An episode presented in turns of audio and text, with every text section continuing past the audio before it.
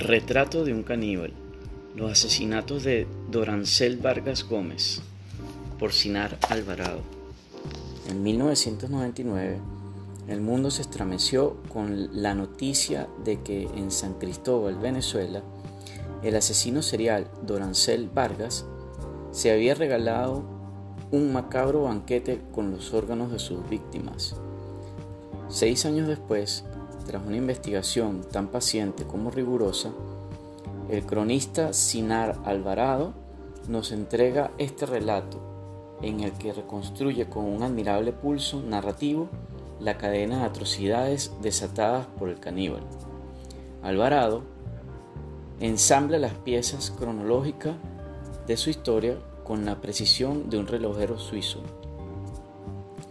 Lo mejor, sin embargo, es su forma de armar el perfil sociológico del verdugo, con una intensidad emocional que no excluye la compasión ni el humor, y que nos permite descifrar la compleja personalidad de su protagonista. Cualquier otro reportero habría caído fácilmente en la tentación de linchar a Dorancel Vargas Alvarado, lejos de condenarlo a la horca lo escucha con atención y conserva frente a él desde la actitud del respeto.